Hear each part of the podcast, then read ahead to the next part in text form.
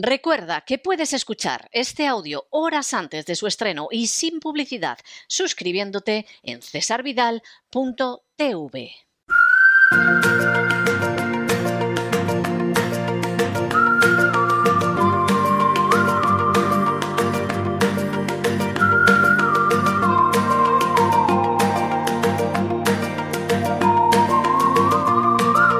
La economía que se fue con Roberto Centeno. Y estamos de regreso y como ya lo saben ustedes, los martes tienen que apartarse de cualquier cosa que se fume, colocar el respaldo de sus asientos en posición vertical y abrocharse los cinturones porque acaba de llegar don Roberto Centeno y bueno, ya lo saben, la economía desgraciadamente no se fue, está aquí lo que te rondaré morena. Muy buenas noches, don Roberto, ¿por dónde vamos a ir hoy? Bueno, vamos a ver, hay un montón de cosas, pero por ser un poquito eh, ordenado dentro de lo que cabe, voy a empezar, eh, si le parece, porque todavía anda por allí, pululando, eh, por la lamentable actuación de el jefe, iba a decir nuestro jefe de gobierno, no es mi jefe de gobierno, este traidor que tenemos en España que se denomina, bueno, que es jefe de gobierno legalmente, desgraciadamente, y que está llevando a España a la ruina más absoluta. Ha estado en Davos, en Davos, como saben ustedes, es el gran, eh, en un sitio donde él tendría que haberlo recibido eh, con bombo y platillos, porque eh, es el, la guarida de los globalistas y de toda esta chusma que nos está llevando al desastre en, muchos aspectos y naturalmente ha estado, ha, estado allí. Y eh, verdaderamente eh, España, don César, España, queridos amigos, es que pinta menos que nada. Fíjese, don César, que aparte eh, el ridículo espantoso que ha hecho con el tema del gas, que ahora lo explicaré, eh, dentro de la agenda que tenía este, este individuo, mm, el único eh, jefe de gobierno con el que se ha reunido, no se lo va a creer usted, don César, es el jefe de gobierno, presidente de gobierno de Ruanda. Bueno, no me pilla de sorpresa. O sea, sinceramente, yo creo que debemos de estar a una, en una situación muy parecida a esa en términos diplomáticos. O sea, que si le dijera que me pilla de sorpresa, le mentiría. Es que fíjese que no hace nada, bueno, no hace nada, no hace nada, me estoy refiriendo a la semana pasada en el, mm, su intervención en el Parlamento, ¿eh? Cuando le pusieron a caer de un burro por, bueno, por la traición eh, inaudita que había hecho al, CNI, por haber echado a la presidenta del CNI por cumplir con su deber y tal y cual. Y ahí don César dijo, eh, hizo un, un panegírico absolutamente inaudito, porque claro, el grado de mendacidad es que a este igual 8 que 80. ¿eh? Sí. Dijo que, bueno, que habían gestionado la pandemia eh, fenomenal, que habían gestionado la economía fenomenal. De maravilla, sí. Eh, y, una, y también que cuando él llegó al gobierno, que España no pintaba nada en el mundo. Y que desde que está él, pues prácticamente nos consultan para todos. Para todos, sí. sí. Esto, mm, eh, su amigo Biden le llama prácticamente todas las tardes ¿eh? para, para, consultarle lo que tiene que hacer al día siguiente. Bueno, eh, eso no sería imposible porque Biden no sabe a quién llama. O sea que si está, si está el teléfono de Antonio dentro del móvil, es posible que por casualidad llame. O sea, no es, no, no sería nada de particular. es, es tremendo que dijera esto, porque, claro, España, la verdad es que con Mariano porque Mariano, que era un vago de siete suelas, total, eh, eh, que le daba pereza asistir a los desfiles del ejército, que le daba pereza salir de España. Lo único que le, le, encantaba era tumbarse en un sillón, que es lo que hace ahora, y cobra un millón y medio de euros al año por ello. ¿eh? Creo que son más de dos millones. Más de dos millones. Es, fumarse un puro y leer el marca. ¿eh? Mm, era, fue el, presidente de gobierno más inculto que había en aquellos momentos en la Unión Europea. Porque fíjese, en, lo de inculto es más inculto, eh, era más inculto todavía que eh, Sánchez, porque Sánchez es malo, pero bueno, por lo menos habla inglés de una manera decente y el otro no hablaba ni gallego. Bueno, pues le dijo, la verdad es que eh, la situación de España internacional prácticamente pues no existíamos en el mapa, pero ahora es que no existimos. Entonces, fíjese que de la gente política que recibió, la gente política que recibió eh, el, presidente de Ruanda, la gente se pregunta, y dice, ¿a qué coño eh, se ha reunido este con el presidente de Ruanda? Y como la gente es muy mal pensada, don César, dice, ¿no será que como su señora tiene negocios en África con el Instituto de Empresa, que le ha nombrado no sé qué, ¿eh? que es una auténtica vergüenza para el Instituto de Empresa y dice muy poco de su seriedad. ¿eh? Eh, ¿No será que te está montando ahí algún negociete y tal? Pues no lo sé, porque la verdad es que, que, se reúna con el presidente de Ruanda, pero vamos, yo me puedo creer fácilmente que es que ha intentado desesperadamente reunirse con los demás, nadie ha querido reunirse con él y el único que lo ha debido aceptar ha sido el presidente de Ruanda, que a lo mejor le ha tenido que invitar a cenar o mandarle... Algo de ese tipo, sí. Eh, de ese tipo. Luego se ha reunido con una serie de personajes que yo inicialmente no entendía por qué, ¿eh? y luego lo he entendido. Mm, se ha reunido con el presidente de Qualcomm, el presidente de Cisco, mm, el presidente de Intel, eh, eh, estas empresas que les estoy diciendo son los líderes norteamericanos de fabricación de microchip. Eh, Qualcomm, Cisco y Intel. Y yo, coño, estos tíos, ¿por qué se habrán reunido con, aquí con el sátrapa? Y, enseguida, me, bueno, enseguida, no enseguida, porque luego me di cuenta, vamos, le, di, una noticia de que el sátrapa ha decidido invertir 12.000 millones de euros de los fondos europeos en eh, fabricar microchip en España.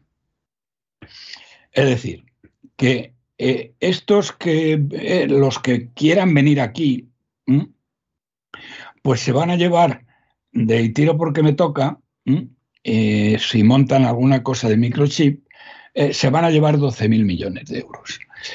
Bien, no está mal, no está mal, no está mal. pero fíjese, eh, don César, porque échese usted a temblar. Intel ya ha dicho que la fábrica de microchip que va a montar en Europa la va a montar en Alemania. Entonces, eh, y de Qualcomm y de, eh, y de Cisco, pues no se sabe que vayan a montar aquí ninguna fábrica. Entonces, ¿qué narices? Pues claro, estos como usted comprenderán, tontos no son. Y sus presidentes no se reúnen con un payaso si no es porque mm, pueden recibir dinero de él. Y claro, como este tío es un auténtico analfabeto y un auténtico payaso, mm, con tal de decir que en España se van a fabricar microchip o que no sé qué pasa con microchip, pues estos tíos le montan un tingladillo de cartón piedra mm, y se llevan los 12.000 millones de euros como yo mm, me llamo Roberto. Entonces, lo que me temo, lo que me temo, don César, y ya lo veremos, porque que, primero, que estos tíos no montan en España nada, nada, nada, de nada que sirva para nada. ¿eh? Pero que van a hacer algún tipo de montaje para vestir un muñeco, cosa a lo que Intel de momento, bueno, de momento no lo sé, porque también se intentará apuntar, porque dirá que en, en, Alemania montan la fábrica de microchip, que es lo importante, y aquí ponen unas oficinas de representación y se llevan dos o tres mil millones de euros por montarlas. No está mal. ¿eh? Y Qualcomm y Cisco van a hacer aproximadamente lo mismo. Es decir, de vergüenza. ¿eh? La sala vacía, eh, vacía, porque si descontamos, como digo, a todo el equipo de personas que fue con él y todos los demás allá, y, supongo que a los conserjes también les dijeron que entraran para que hicieran bulto, colocados estratégicamente para que pareciera. es de vergüenza el vídeo que hay de esto. Y esto, esto por un lado. Pero luego hay, por otro lado, otra cosa que va tío y una de las ofertas eh, globalistas que ha hecho es decir eh, bueno, miren ustedes, España, que tiene eh, más plantas de regasificación que toda Europa junta, y efectivamente así es, pero por dos razones. Primero, porque las, las plantas de regasificación son muy fáciles de montar, no cuestan, cuestan muy poquito dinero, no tienen nada que ver con lo que cuestan las plantas de licuación, ¿eh? es decir, las plantas que cogen el gas natural y lo ponen a 180 grados bajo cero, o con los metaneros, que son unos barcos muy complejos y que son como termos, pero gigantes, para poder transportar un líquido a menos 180 grados bajo cero, las plantas de regasificación, y esto lo entiende hasta un niño de primaria, eh, no es más que eh, colocar el líquido a temperatura ambiente y a la temperatura ambiente eh, al, bajar de 180 grados bajo cero a 150 se gasifica. Con lo cual la gasificación, como comprenderá usted, don César, es un eslabón que, bueno, que lo primero que lo hace cualquiera y que no supone prácticamente inversión significativa alguna. Bien, pues entonces él ha dicho, no, porque España eh, se va a convertir en un puente para eh, que Europa prescinda del gas de Rusia, porque con las plantas de regasificación que tenemos nosotros, eh, pues entonces podemos dar gas a toda Europa. Bueno, pase que los de Podemos han dicho que no están de acuerdo, porque también tiene, eso también tiene guasa, eh, que los de Podemos digan que no están de acuerdo que España eh, se convierta en el suministrador de gas de Europa a través de sus plantas, cosa que es imposible por razones que se lo voy a explicar. Pero, don César, lo que es de vergüenza es que nada más decir eso ayer en Davos, ¿eh? la eh, Bruselas, la Comisión Europea, ha dicho que eh, van a gastar una millonada en, eh, en, en, reducir, que no prescindir, porque no se puede prescindir, pero sí en reducir la dependencia del gas ruso. Y entonces, adivinen ustedes a quién han elegido para que para montar todas las infraestructuras que sustituyan al gas ruso de los países del sur de Europa. Dígame usted. Italia. Entonces, todo el dinero y todas las subvenciones hasta el último euro de la Unión Europea, que van a ser una cantidad verdaderamente muy grande, van a ir a Italia. Eh, Italia, naturalmente, tiene unas ventajas gigantescas respecto de España. Al contrario que España, tiene una relación excelente con Argelia y tiene un gasoducto que va desde Argelia, que es más grande que el único que queda mm, de España y tiene un precio también más bajo el gas argelino a los, italianos que a nosotros.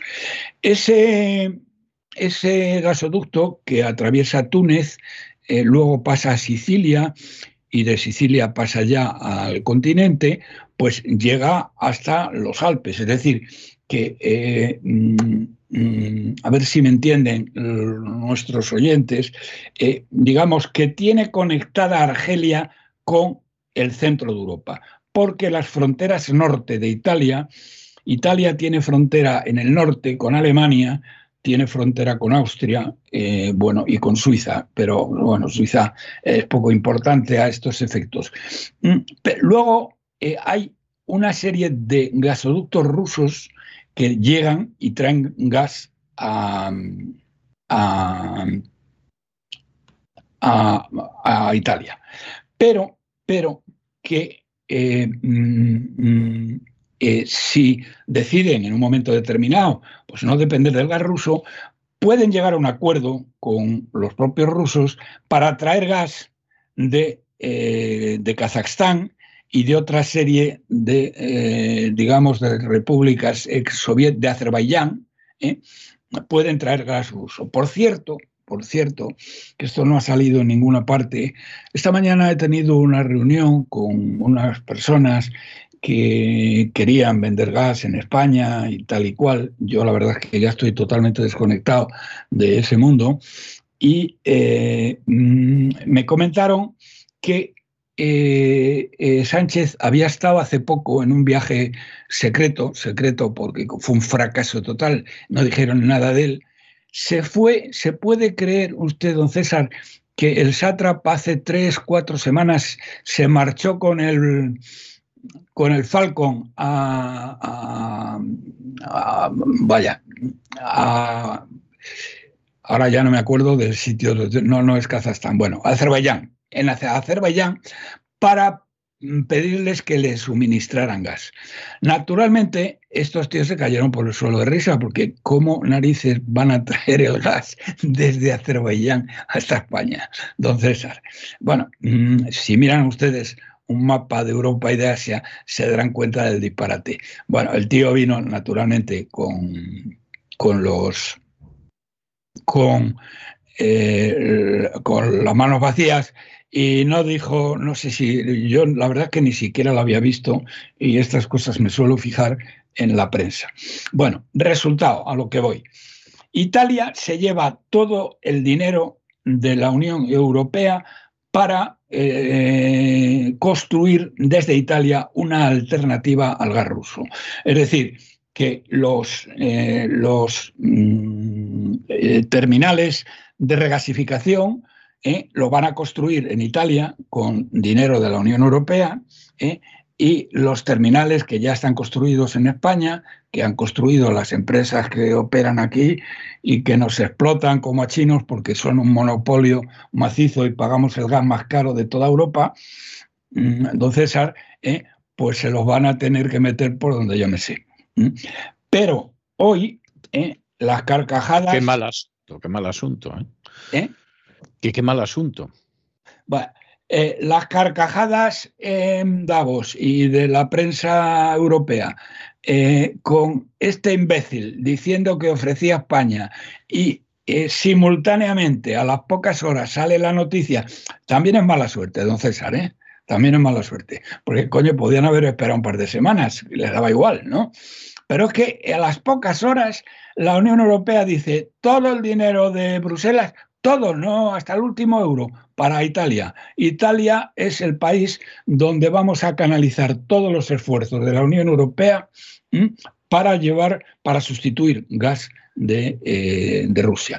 Porque el gas, por ejemplo, que venga de Qatar, ¿eh? Bueno, llega a Italia con toda facilidad y a diferencia de España, que no está conectada eh, por gasoductos de transporte importantes, nada más hay unas conexiones muy pequeñitas de intercambio con, Francia, pero un gasoducto que propusimos hacer nosotros hace ya muchos años, un, un, gran gasoducto que iría por la costa mediterránea y por el Ródano hacia Alemania para traer gas de Argelia, eh, no se hizo y no se va a hacer. Y además cuesta, eso cuesta muchísimo dinero, un auténtico ojo de la cara.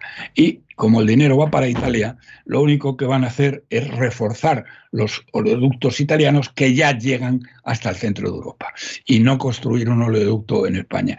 O sea, que es una tomadura de pelo, eh, bueno, es un ridículo eh, verdaderamente, verdaderamente eh, inaudito el que hace este payaso. más, más cosas. Fíjese, don César, también otro tema relacionado con los microchips. Ahora, este payaso se le ha ocurrido, porque alguien le ha dicho que los microchips son muy importantes, no tiene ni idea de lo que es un microchip, ni para qué, y que, mm, y eh, sería conveniente hacer microchip. Bien, ¿sabe usted, don César, esto, y lo saben los oyentes, porque ya se lo conté, cómo en España se ha desarrollado una auténtica guerra santa, una auténtica cruzada contra el desarrollo de nuestros recursos energéticos y minerales, sobre todo los minerales importantes. El tema, como ya saben ustedes, empezó en Canarias, donde en la plataforma continental de Canarias y Marruecos eh, se repartió proporcionalmente a, bueno, a las, eh, a, las distancias marinas de unos y de otros sitios. ¿eh? El 70% de esa plataforma corresponde a España por Canarias y el 30% a Marruecos. Marruecos, como leyeron ustedes hace algunas semanas, pues en su plataforma ha descubierto petróleo y concretamente ha descubierto unas primeras reservas, porque va a haber más, ¿eh? que serían las equivalentes al consumo de dos años de petróleo de España. ¿Y qué pasa en Canarias, que tiene el 70% de la plataforma eh, continental? Bueno, pues que hace unos cuatro años aproximadamente, Repsol, tres o tres años, intentó hacer prospecciones allí. pidió una serie de licencias que le dieron y cuando eh, pensaba eh, los marroquíes, ¿eh? bueno, pues toda la izquierda y la derecha Canarias salió a la calle en bloque para negarse a ponerse radicalmente a que se explorara petróleo en las aguas eh, digamos, en las zonas de Canarias, de la plataforma continental de las Islas Canarias. El tema fue tan gordo que eh, lo prohibieron, primero las autoridades de las islas, y luego esto llegó también al Consejo de Ministros. Y naturalmente, mm, eh, los socialistas, toda esta panda de traidores, de ecologistas, de enemigos de España, decidieron que no solamente se prohibía buscar eh, recursos energéticos en Canarias, sino en todo el territorio nacional y las aguas jurisdiccionales de la península. Por lo tanto, aquí no se puede explorar para sacar ni petróleo ni gas. Tengo que decirles, se lo dije entonces y se lo repito ahora y se lo repetiré cuantas veces sea menester, que España mm, se sabe eh, por toda una serie de exploraciones que se han hecho eh, sobre el tema que mm, con el fracking podía obtenerse hasta eh, una cantidad de gas, unas reservas de gas, se calculan en España, suficientes para 40 años de consumo del gas, para 40 años, don César. Y eso está prohibidísimo. Eso no se puede hacer de ninguna de las maneras. Pero, amigos, no solo acaba el tema aquí. No solo, ah, no solo acaba el tema aquí.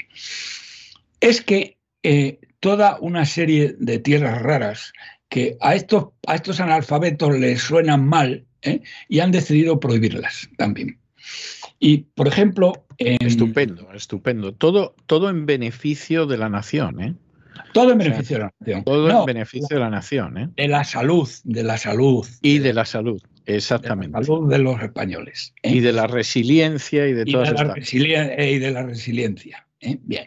Bueno, pues en, en, en, Castilla, en La Mancha, más bien, hay unos grandes terrenos que son eh, terrenos enormes y son terrenos de baldío, casi todos ellos, ¿eh? que tienen tierras raras. Bien, esto está totalmente prohibido su explotación, su concesión y su explotación.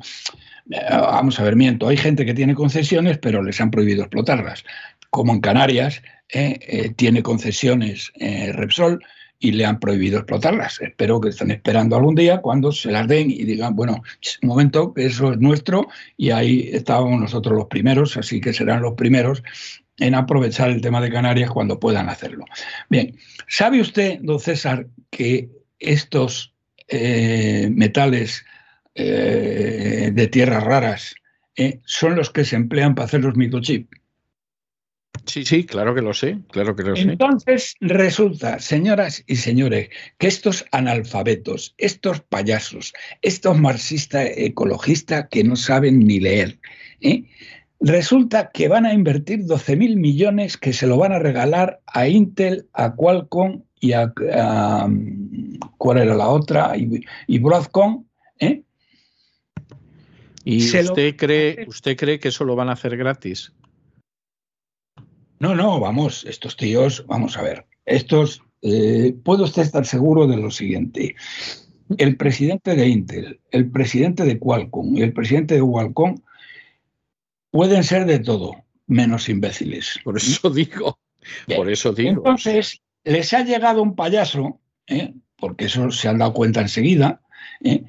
que dice tener, no, que dice tener, no, los tiene, 12 mil millones de euros a su disposición si ellos desarrollan las tecnologías de los microchips en España. Bien, entenderá usted, Intel ya ha decidido que la fábrica de microchips la monta en Alemania y los de Qualcomm y Qualcomm no han decidido todavía nada, pero lo que sí sé es que no van a dejar escapar esos 12 mil millones de euros. Y es lo que le he dicho al principio. Montarán una estructura de cartón piedra aquí en España para justificar el que esos 12 mil millones de euros se los lleven. ¿eh? Eso es lo que le estoy diciendo. Es decir, que España se va a quedar sin los 12 mil millones, como yo me quedé sin abuelos, ¿eh?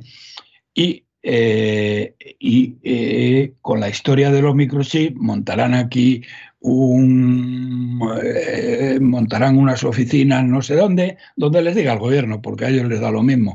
Ellos lo que quieren es llevarse los 12.000 millones y se ha terminado. Y mientras tanto, todos los elementos necesarios para fabricar microchip están prohibidos por ley su explotación y su puesta en funcionamiento. Igual que el litio, que es lo que se emplea en las baterías de los coches. Ya Además, para más INRI, hay unas explotaciones de litio, son las únicas en Extremadura. Y entonces los catalanes han dicho que quieren que las baterías de litio se fabriquen en Cataluña, pero de ningún modo con el litio de Extremadura. ¿Qué le parece?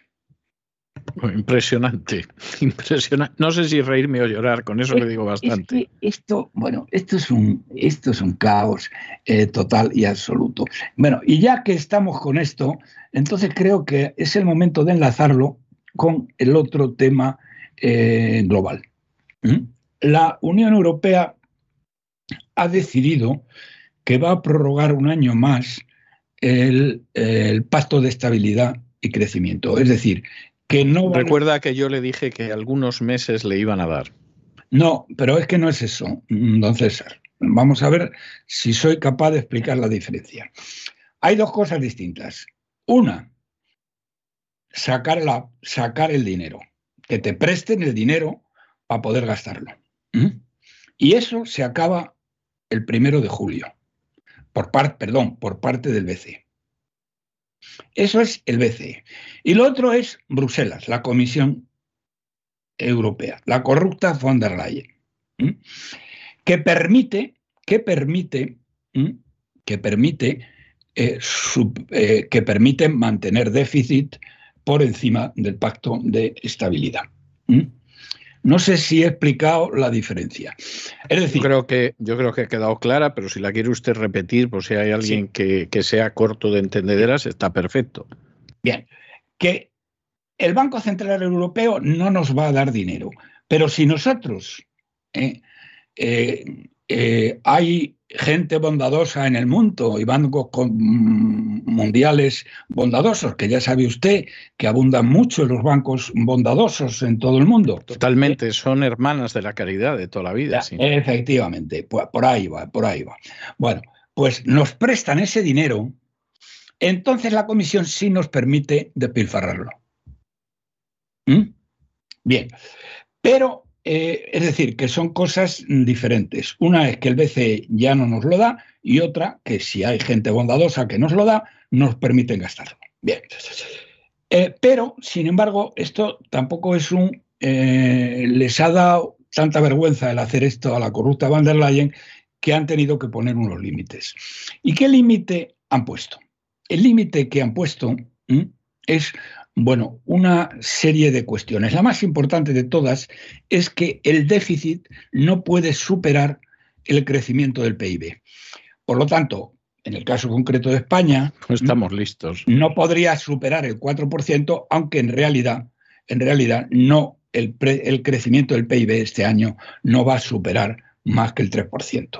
Porque la verdad es que España, señoras y señores, el PIB per cápita está cayendo en picado en relación con nuestros, eh, eh, vamos, con nuestro entorno.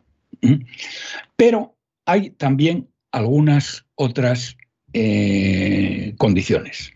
Y una de ellas, don César, lo que pasa que, claro, esta sí que ahí puede usted poner todas las pegas del mundo, porque llevan ya como 20 años diciéndolo y no les han hecho caso todavía, es que tienen que desaparecer todas las barreras internas al comercio entre las comunidades autónomas españolas. Eso está complicado, ¿eh?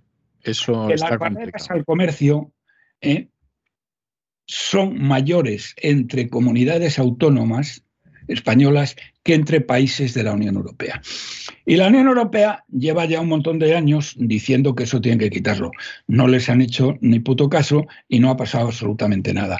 Y digo esto, me viene esto a la memoria con lo que les he dicho, que los catalanes han dicho que ellos quieren que las, las baterías de los coches eléctricos se fabriquen en Cataluña, pero jamás de los jamases con el litio que eh, procedente de España.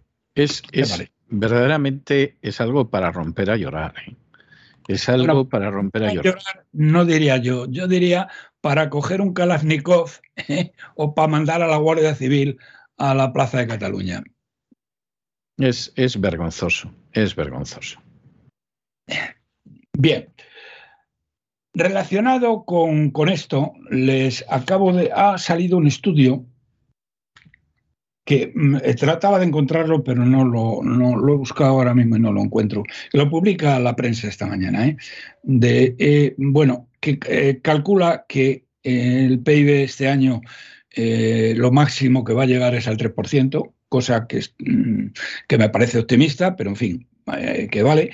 Pero en lo que hace referencia a la pérdida continua de PIB per cápita que se viene produciendo en España y ellos dicen desde el año 87. No me acuerdo cómo se llama porque hay una persona al frente de este estudio ¿eh? Eh, y no me acuerdo cómo se llama porque sí querría mencionar su nombre. Pero eh, si me escucha o me escucha alguien de ello, que sepan que, hombre, el estudio está muy bien. han hecho un esfuerzo serio pero lo que dicen del el año 87, que desde el año 87 estamos perdiendo renta, renta per cápita frente a, nuestro entorno, o frente al resto del mundo, si lo prefieren, eh, no tiene pase. Vamos a ver, eh, queridos amigos que han hecho este estudio y que siento en el alma, eh, bueno, lo buscaré y la semana que viene volveré sobre ello y espero dar el nombre. Entonces, con, mm, eh, con todos los puntos y apellidos, porque el tema me parece suficiente importante. Hombre, vamos a ver. El máximo de PIB en relación al resto del mundo y el máximo de PIB en relación a, la Comunidad Económica Europea, a los países más ricos del mundo, se alcanzó en 1975 a la muerte del general Franco. Esta fue la herencia, una parte de la herencia de Franco. ¿eh? Así que, ¿de dónde narices habéis sacado que cuando empieza a caer el PIB respecto a el, el, resto del mundo es en el año 87? Del año 75 al año 87, el PIB per cápita de España se pegó un tortazo de colores. Y eso, hombre, si habéis hecho los números desde el 87 hasta ahora, habréis hecho los números también del 75 al 87. ¿Por qué coño sois tan jodidamente cobardes eh, de no decir que desde el año 75, es decir, el año de la muerte del general Franco, España ha caído en todos los órdenes y de todas las maneras posibles? pasamos de crecer de un 7,5% anual a menos de un 1% anual en los últimos 43 años. ¿eh? Pasamos de ser el, eh, tenía las cifras por ahí, pero algo así como el, 35 país per renta per cápita a ser hoy el 48 o el 49. ¿eh? Es que, eh, hombre, seamos, un poco serios y no seáis tan jodidamente cobardes, ¿eh? que no os va a pasar nada. Tampoco, y si os pasa algo, ya os defenderéis. Y os aplican la ley de la memoria histórica del Frente Popular de los asesinos y los chequistas. ¿eh? Que no, se la han aplicado a nadie todavía. Pero vamos, esto sí quería decirlo, porque lo, que tiene de importante este estudio es que demuestra cómo España se está empobreciendo de una manera brutal respecto a los países de nuestro entorno. Ya lo hemos dicho mil y una veces de cómo nos ha superado Chipre, de cómo nos ha superado Malta, de cómo nos ha superado la República Chequia, de cómo se ha acercado y otros más, de cómo se, Eslovaquia, de cómo se ha acercado o ha disminuido la diferencia Portugal, eh, de cómo nos han multiplicado por tres otros países que tenían la misma renta per cápita en el año 75 como Irlanda, que tenía la misma renta per cápita que España y ahora tiene una renta per cápita tres veces mayor, etcétera, etcétera. Y este estudio, pues es un estudio digno de mencionarse, excepto por esta desvergüenza que cometen, porque son unos cobardes ¿eh? de no decir la verdad que España está cayendo desde el año 75, no desde el año 87. Bien, y dicho esto, si le parece, pues eh, como ya le vengo mm, amenazando, don César, pues quiero hablar de aquí al día 16 eh, de junio, quiero hablar de Andalucía. Bueno, eso no es una amenaza, o sea que me parece muy bien que quiera usted hablar de eso, vamos, no, no constituye en absoluto una amenaza, me parece que es un, un elemento muy interesante.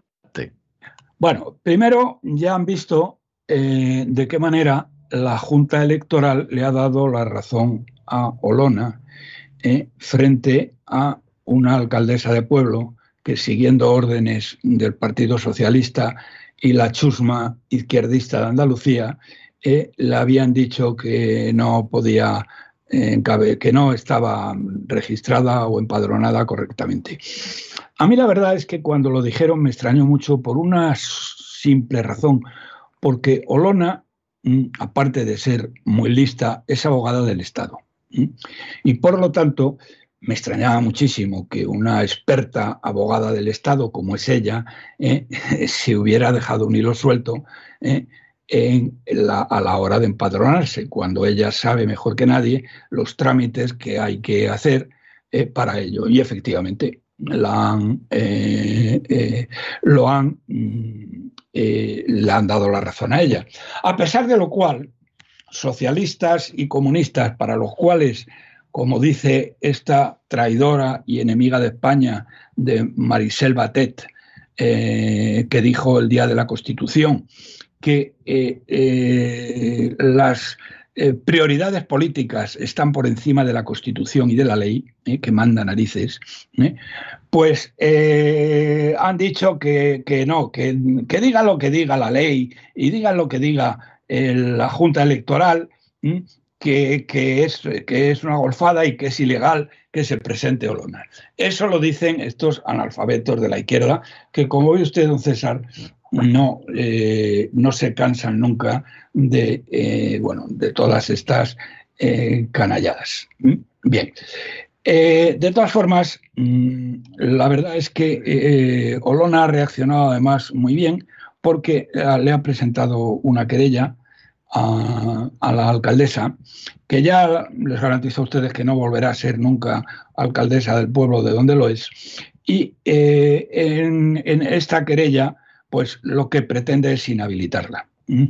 Yo no sé si al final lo obtendrá o no lo obtendrá, porque seguro que Olona, como buena mm, abogado del Estado que es, sabe las posibilidades que tiene de mm, eh, triunfar o no triunfar. Pero aunque no triunfara, daría igual, porque esto lo que va a hacer es que el tema esté candente durante dos, tres semanas, cuatro semanas, bueno, menos de cuatro semanas, que es lo que necesita, para que esté, mm, digamos, sea un leitmotiv de toda la campaña y se vea con toda claridad la perversidad, la canallería de la izquierda, y no solamente de la izquierda, sino también de este eh, mm, eh, licenciado en protocolo que es el señor Bonilla.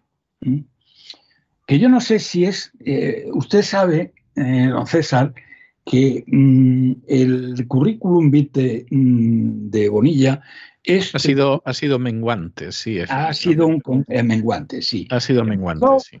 Empezó siendo, empezó siendo em, licenciado en administración de empresas. Luego lo tacharon y pusieron estudios de administración de empresas. Luego lo tacharon y ya no pusieron nada. Y finalmente, como el no poner nada quedaba, quedaba raro, hombre, podría haber puesto electricista, albañil, o bueno, o agricultor, o lo que fuera. Y entonces se les ha ocurrido poner algo que yo digo licenciado en protocolo, pero yo creo que no era ni licenciado, porque no hay una licenciatura de protocolo, sino mm, algo, algo parecido a licenciado, pero por debajo, es decir, con mm, estudios de protocolo, vaya. Bueno, pues este experto en protocolo, el señor Bonilla, que eh, tengo que decirlo en su honor, ¿eh? sería eh, como, como mayordomo, Bonilla no tendría precio, porque, bueno, tiene estudios de protocolo, así que esto lo haría muy bien. Digo esto porque este miserable que también estaba en contra de que Aulona la, la, la permitieran encabezar la lista de, Vox, ella ahora lo tiene muy, muy fácil. Y lo tiene muy fácil sobre todo, y desde aquí le hago este llamamiento, aunque se le haré llegar a través de, un amigo común, ¿eh?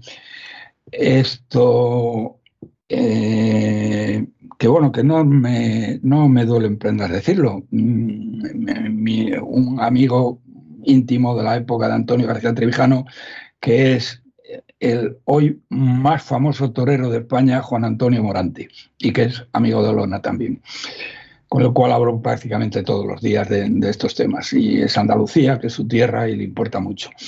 Bien, pues le haré llegar unas cifras económicas, porque este Bonilla el otro día, bueno, lo que estás haciendo, lo que está haciendo, bueno, eh, salió el otro día diciendo que a él lo que le gusta es debatir, debatir. Pero vamos a ver, Bonilla, tú eres tonto, ¿de qué vas a debatir? ¿Eh? Es que si cualquiera, y no te digo nada, Lona, ¿eh? Pero si cualquiera, mira, si a mí me tocara debatir contigo, es que te machacaba, ¿eh? Te, iba a comer con patatas, ¿eh? porque es que no hay por dónde cogerte. No ya por el currículum descendente que tienes y que tu única especialidad es el protocolo, sino por el desastre de gestión económica que has hecho en Andalucía. Miren ustedes. Eh, él presume precisamente, dice que quiere debatir y que quiere y que quiere hablar de sus logros económicos. ¿De qué logros económicos vas a hablar, Bonilla? Pero es que no tienes vergüenza, ¿eh? porque bueno, espero, espero que a, Olona le permita, sus jefes le permitan entrar a matar contigo, porque de eso tampoco estoy seguro, don César, porque querían tener una línea mm, con el PP absurda, que sería absurda si la mantienen, de perfil bajo, es decir, de no atacarles y tal y cual. Bueno, pues este tío, que es lo que le voy a contar, a, se lo voy a mandar por escrito a Olona, aunque supongo que lo sabe, pero algunas cosas a lo mejor no. Primero, mm, es el, eh, la comunidad autónoma que más ha caído en renta per cápita, ha caído un 7,4% desde el año 2018 que él llegó hasta el momento actual. Pero es que hay algo que es mucho peor todavía, no César, y es que eh, eh, mm, provincia o comunidades autónomas o regiones españolas que desde la época de los reyes católicos han sido más pobres que Andalucía en PIB per cápita, como es el caso de Extremadura o como es el caso de Melilla, aunque Melilla es muy chiquitito, pero Extremadura sí, Extremadura muy grande, ¿eh? Bueno, la han adelantado en renta per cápita en este periodo. lo hemos comentado en varias ocasiones ya. Efectivamente, pero mm, don César, como decía, como decía mi amigo Fernando Abril, que en paz descanse, que en gloria esté, pero eh, en política las cosas hay que repetirlas una y otra vez. Él me ponía el ejemplo, dice, mira estos tíos de, de la izquierda. dice, toda la, digamos, todo su esquema contra nosotros es una frase, UCD derecha, UCD derecha. En aquella época, estoy hablando del, principio de la transición, de la, infausta transición, pues ser de la derecha era, eh, ya sabe usted, que lo peor que le podían llamar a uno es que era de derechas. Bien, y me decía esto, así que me permitirá seguir los consejos de mi amigo eh, y repetir esto de nuevo. Porque lo de Extremadura es muy gordo, don César. El ser la cuarta, la cuarta región más pobre de España y ahora ser la segunda tiene su mérito, ¿eh? Tiene su mérito. También, también recordaré a, Olona que si se toma la molestia de mirar el último ERE, eh, el, perdón, el último ERE, la última encuesta de población activa, la última EPA de, eh, de la última EPA del Instituto Nacional de Estadística del primer trimestre de este año que publicaron hace tres semanas. ¿eh? El paro en Andalucía hay una, lista donde están eh, por, colocados de mayor a menor las distintas comunidades autónomas españolas. La primera de la lista es Andalucía, 20,4% de paro. 20,4% de paro. Y eh, finalmente les diré lo último, que lo he dicho muchas veces, pero lo repito. Hay 70.000 golfos y golfas eh, en, enchufados públicos en la estructura paralela del PSOE, donde hay gente también de Ciudadanos y donde se ha metido ya también gente del PP. Ganan 37.000 euros al año. El sueldo medio de los que les pagan el sueldo a estos tíos eh, del andaluz, eh, del sector privado andaluz, es de 15.000 euros. Estos ganan 37.000 por no hacer absolutamente nada por no hacer absolutamente. Bueno, estarán muy agradecidos a Bonilla, me imagino yo. O sea que, que eh, además, que esto no sé si lo he dicho, don César, pero si lo he dicho, insisto, lo repito, el ABC de Sevilla publicó unas declaraciones del licenciado en protocolo, Bonilla, ¿eh? diciendo que eh, a los enchufados, a todos los enchufados públicos andaluces que no tenían que tener ningún miedo porque sus puestos estaban totalmente garantizados. ¿Qué le parece? Me parece algo que veo con enorme lógica. Sí. Empleados públicos en Andalucía. ¿Qué le parece? Bueno, verdaderamente, eh, verdaderamente inaudito, porque mm, en relación a la población es la comunidad autónoma que más eh, empleados públicos tiene. ¿Mm? Bien, y no me queda más que una última cosa que hace referencia. le doy, le doy un minuto para que la diga, don Lorenzo, porque hoy, pues, digo, perdón, don Roberto, porque hoy nos hemos excedido, pero bien. Eh, Isabel Díaz Ayuso ha decidido deflactar el IRPF, lo cual supone 403 euros mm, año menos a los madrileños que pagan impuestos que pagan IRPF, quiero decir. 430 euros, de 80 había dicho no, 430 euros menos. ¿Por qué ha decidido eh, deflactar el IRPF? Y el PSOE ha decidido que no se va a deflactar. ¿Y sabe usted por qué ha decidido el, el, eh, el PSOE no deflactar los impuestos y robarnos literalmente esta cantidad? Ilústreme, ilústreme. Porque bajarían la recaudación. Claro, lógico. ¿Cuál es absolutamente cierto? Sí, no, no, eso no tiene, eso no tiene más vuelta de hoja. Bueno, pues hasta aquí hemos llegado, don Roberto. Yo se lo agradezco muchísimo y bueno, un abrazo muy fuerte hasta la semana que viene y la gente que nos está escuchando que no se retire porque regresamos con una entrevista.